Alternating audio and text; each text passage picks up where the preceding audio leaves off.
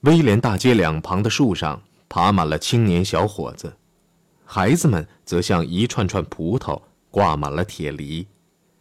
在寒冬的夜晚，火流照亮了黑夜，令人陶醉。鼓声雷动，震耳欲聋，热烈的气氛越来越浓。所有这一切都是经表演大师戈培尔排练过的。连希特勒也莫名其妙地问：“在短短几个小时内，他从哪里变来这几千几万只火把？”那个小个子博士也控制了电台，通过现场广播，全德国都欣赏到了火炬游行的壮景。巴本站在希特勒身后，观看了火炬游行。他发现，当队伍接近兴登堡时，人们向他尊敬地呼喊；一看到希特勒，他们便疯狂的欢呼。对比是非常鲜明的，似乎突出了从一个垂死的统治向新的革命力量的过渡。这是一次异乎寻常的经历，那永无止境的欢呼胜利之声，欢呼。欢呼，欢呼胜利，有如警钟，在我耳中回响。希特勒转身与巴本交谈时，声音哽咽：“巴本先生，我们的任务何等艰巨呀！大功没有告成，你我永不分手。”在那个醉人的夜晚，律师弗兰克也站在希特勒身后。只有上帝才知道。那天我们的心灵是多么的纯洁，在他被绞死前不久，他曾说过：“假如有人告诉我们未来会发生的事件，谁也不会相信。最不会相信的是我，那是光荣和幸福的一天。”在窗下欢庆胜利的人们高兴得泪流满面。大家的感觉都相同，生活会更好。一个曾与斯登尼斯一起叛乱的赫山党徒回忆说：“从现实看，虽然没有理由相信生活会改善，但他们却又相信，他们重新又有了希望。我认为德国找不出另一个人能像希特勒那时一样，给我们带来希望、信任和爱。”那晚的奇怪感觉，有些一直伴我到今天。曾跟随父母参加游行的马曼西写道：“那非凡的脚步声，那红黑相间的旗帜所构成的盛景，人们脸上跳动的火光，还有先前是如此活泼、如此多愁善感，今天又是如此悠扬的歌声，在大多数外国观察家看来，这是个不祥之兆。火河从法国大使馆前流过，法国大使本塞写道。”我带着沉重的心情和预感，观看了这个火流。希特勒与赫斯、戈林、戈培尔、罗姆和弗兰克在一间小屋里吃夜宵，他禁不住说个不停。今天有些外国人说我反耶稣，他说我唯一反的是列宁。据弗兰克说，希特勒进而说他希望将兴登堡拉到他那边来。今天我对他说：“我今天当总理会像当年他是我心目中的英雄，我是他的士兵时一样效忠于他的。”老头子听了很高兴。希特勒说个不停，一口气把话题转到了共产主义。今晚标志着所谓的红色柏林的终结。只有在没有出路的时候，人们才红。那些常依靠所谓人民智慧的人们，又总是对群众无礼。人民的感情或多或少像女人的感情。大家走过花园时，希特勒还在说个不停。这座总理府，他说，像个雪茄盒，接待客人很不像样子。我们得将它全面改观。当天晚上，满心欢喜的戈培尔在日记中写道：“真是一场梦，像个神话故事。新的帝国面世了，十四年的努力，一朝取胜。”德国革命开始了。那天晚上，德国人很少醒悟到了这一点。也许谁也没有想起海涅在不到一个世纪前写下的一段预言性的话：“德国之雷声是真正德国的，它需要时间，但它会到来的。雷声响时，它将空前绝后，似乎历史上从未想过。这个时刻定会来临。”将演出的一场戏剧，会使法国革命看来像集景诗，用不着去怀疑它。这个时刻定会来临。第二天早晨，戈培尔太太给希特勒送来了鲜花。那时他在旅馆的房间内凭窗眺望，他慢慢转过身来，以庄重的姿态接过花束。这是第一束鲜花，你是第一个向我道贺的女人。他喃喃地说道。沉默片刻后，他好像继续在自言自语：“现在人们应该明白我为什么不当副总理了。很长时间，连我的党员都不了解我呀。”好一阵沉默后，戈培尔太太朝门边走去。“是的，我得独自待些时候了。”希特勒把发生的事情看成是命运使然，是沿着早已画好的道路迈出的又一步。然而，那些赋予他权力的人们却认为他不外乎是受他们捉弄的对象。比如巴本就曾对他圈子里的人吹嘘：“他是我们雇来的。”然后他又对爱吹毛求疵的朋友说：“你要什么？兴登堡信任我，用不了两个月，我们就能把希特勒远远挤进角落，让他去吱吱呀呀的叫唤。”由巴本所代表的容克认为，他们已收买了一个独裁政权，但希特勒却无意当他们的傀儡。他立即着手为独裁奠定基础。首先，他将中央党提出的一系列问题和要求一笔勾销。他说：“因为与该党的谈判已经失败，新的选举便很必要了。”接着，通过巴本，他说服了兴登堡将国会解散。最初的步骤有什么意义？这很少有人明白。资产阶级自由派报纸的社论并没有预见到革命性的变更。毕竟，在希特勒内阁中，不过是多了两名纳粹分子罢了——格林与弗兰克。从内阁的组成看，希特勒先生不得不接受较大的限制。当天的《法兰克福报》傲慢地说：“四十八小时后，他又评论道。”很明显，政府是围着休根堡转，不是围着总理转。甚至连社会民主党人也不吃惊，因为人们广泛的相信希特勒不可能在国会内取得三分之二的多数，并从而改变魏玛宪法。《纽约时报》也抱有类似的观点。内阁的组成并不是为希特勒先生留有余地，他不能为其独裁野心欢欣鼓舞。英国大使报告说。总的看来，报界对希特勒出任总理一事保持合情合理的冷静，而公众对这一消息反应冷漠。正当这些观察家向世界保证希特勒无能时，他却在二月一号向选民发表的广播讲话中，在一连串鼓舞人心却又保守的词句后面隐藏其革命意图。他明确宣布，他只想恢复过去的旧美德。对他的处置犹太人的计划，他闭口不谈。实际上，凡是会伤害或吓住一般公民的东西，他都只字不提。在希特勒发表广播演说过程中，美国驻柏林的临时代办正与一个人共进晚餐。这个人是曾协助希特勒上台的帝国银行的总裁沙希特，是有能力让人当国王的人物之一。他透露，他是希特勒朝里的金融和经济顾问。他向这位美国人保证，纳粹并没有实行他们著名的煽动性改革的企图，所以所有大商家都对新政权表示同情。最后一句话虽然属于言过其实，但是没有工业家和军方的支持，希特勒是当不上总理的。军官团的人多数同意多尼茨的看法，也就是这不过是在希特勒和赤色分子之间所做的一种选择罢了。军方之所以支持希特勒，与工业家们一样，是有他们自己的打算的。这希特勒也非常清楚。他对将军们的评价并不高。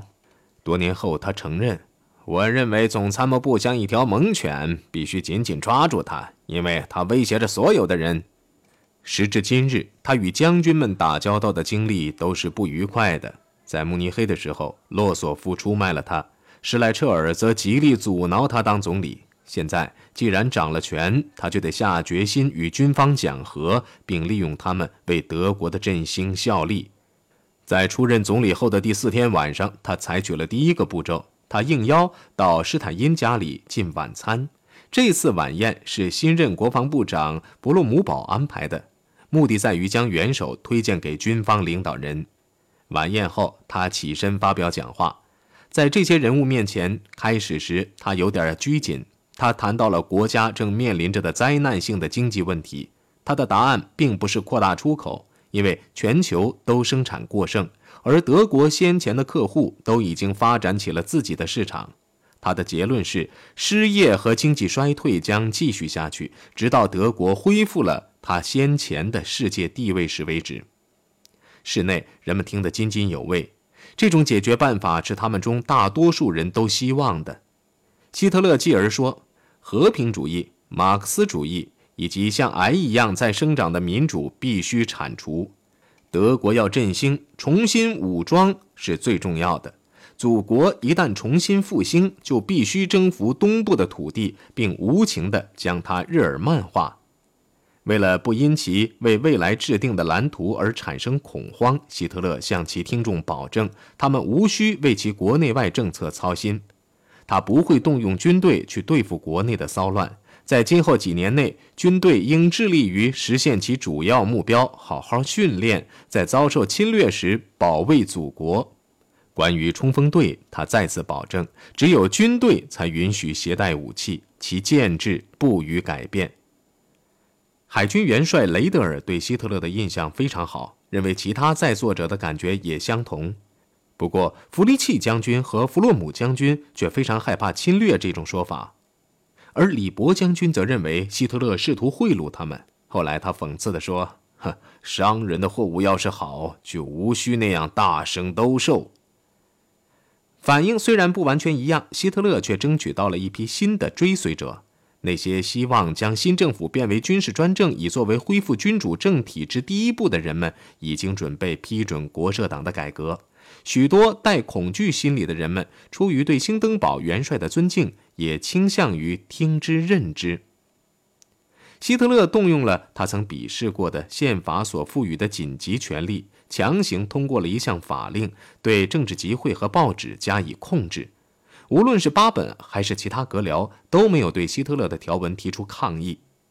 在此一致意见面前，兴登堡只好屈服，签署了这项法令。不久，另一道紧急法令也被通过了，那就是用他们自己的人选代替了普鲁士政权。人们虽然有抗议，但希特勒的回答却又是合乎情理的。他的观点是，新任普鲁士总理巴本一定能拿住新任内政部长戈林，但事实是，希特勒已完成了走向独裁的第二个步骤。德国出现了新贵，汉堡区总裁是新概念的产物，是中下阶层中一夜之间便飞黄腾达的数以千计的人物之一，教师、律师和商人也成了领导人。如此众多家境清寒的人们在政治上飞黄腾达，先前是从未有过的。他们都是老纳粹战士，由于对希特勒和党忠心耿耿，现在终于分到了利息。像希特勒那样把自己看成元首，为取得领导权充分做好准备的总理，在德国也许从没有过。对纳粹党，话却不能这样说了。是靠了希特勒磁性般的吸引力以及实现其权力和地位的梦想，党才得以维持的。不错，新贵们确实曾按当地水准进行了国家社会主义改革，但是这是由于保守派的自命不凡，自由派和左派的混乱使然。正当普通党员在笨拙地组织村镇、城市和省的机构时，他们的元首却在建立对于被击败的对手的权威。在陌生人面前，他很谦虚，甚至有点狼狈。起初，许多人对此误认为是软弱。然而，过了不久，他便占了那些低估他们的人的上风。曾当过罗德兹研究学者的财政部长回忆说，在内阁会议上，人们不能不承认并钦佩他的品格。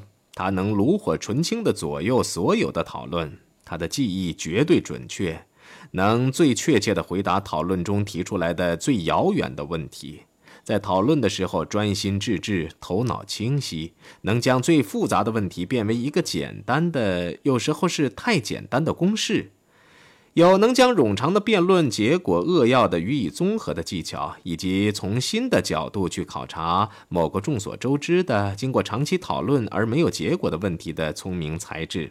这位曾经的财政部长和其他政府官员从没有碰到过如此强悍的人，他们会对他佩服得五体投地，这是不足为怪的。当月的《观察画报》刊登了一幅漫画，对他的在权贵中出人头地做了描述。他已不再是衣着不整、身披满是皱褶的军大衣、手持鞭子的人物了。他微笑着，显得信心百倍，身上穿着质地优良、剪裁合身的软大衣。他成了洋溢着信心的偶像。尽管个人取得了成功，在掌权六个星期后，褐色革命的命运依然是个问号。普鲁士政府被紧急解散，在其他州内引起了严重的关切。二月中旬，戈林对普鲁士警察进行了激烈的清洗，把他不信任的人全部清洗了出去。他给他的警察部队下令，不惜一切代价取缔与冲锋队、党卫国和国防军有敌对情绪的任何事物，因为这些组织里有着对国家最具有建设性的人们。警察的职责是要协助做好任何形式的国家社会主义的宣传。接着，他又发表文告，大意说。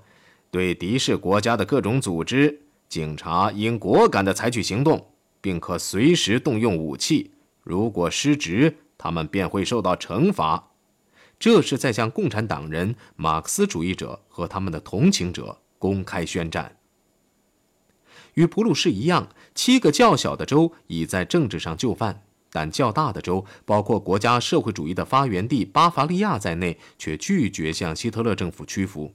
与此同时，共产党人又号召群众起来抗拒纳粹。二月二十一号，红色战士联盟又煽动青年无产者去解除党卫军和冲锋队的武装。在未来的红军中，每个同志都是指挥官。这是我们向苏联红军战士所做的誓言。无论是机枪、手枪还是监狱，都破坏不了我们的斗争。我们是明天的主人。几天后，共产党的官方喉舌“红色水手”公开号召采取暴力行动。工人们进入工事吧，朝着胜利前进！子弹上膛，拉开手榴弹的导火索。这些革命的号召可能纯属口号，但戈林却认真加以对待，或者是行动。他于二月二十四号袭击了柏林的里卜克内西大楼。官方公告说，警察抄到了共产党的起义计划。二月二十六号晚，哈努森预言这次革命将爆发为战火。在有一些首都最有影响的人士参加的一次降神会上，他宣称他已经看到了烟，有只老鹰从火焰中飞起。接着，柏林一座大楼便陷入火海。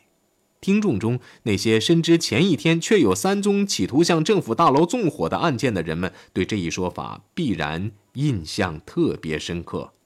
纵火的人是二十四岁的荷兰人，名叫卢博。他下定决心向国会大厦纵火。这个人身强体壮，行动有点迟缓。对资本主义的抗议就是放火烧楼。早在四年前，由于厌恶共产党，他退了党，加入了国际共产党。这是个支离破碎的小组，反对莫斯科的政策。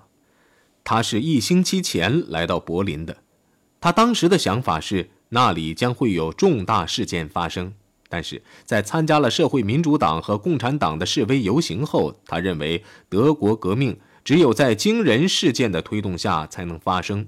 他希望政府大楼的熊熊烈火将鼓舞麻木不仁的德国群众起来造反。三次纵火失败后，他没有泄气，在星期一中午，也就是二月二十七号，带上四包纵火物来到米勒大街的一家商店里，然后步行去国会大厦。他穿着破旧，裤子奇短，头戴高帽，形象非常可怜。他在装饰华美、以玻璃做屋顶的大厦周围徘徊，发现从西面进入大厦最为安全，因为那里的门使用的最少。那天天气奇冷，寒风刺骨。为了暖身，他在邮局待了半小时，然后又步行了一段时间，在晚九点左右回到国会大厦。西面的通道已没有一个行人。片刻后，他便攀墙而上，爬到了二楼阳台。晚九点三十分，有个神学院的学生回家经过当地，忽然看见国会大厦内有打碎玻璃的响声，接着便见到一个黑影，手中打着火把。他于是便跑去报警，在大厦的西北角碰见了一个下士警察。这个下士发现了被打碎的窗户，还看见窗后有火光，但他只是惊愕地注视着。几分钟后才找到消防队。十点左右，第一队消防车才赶到。这个时候，会议室已烈火熊熊。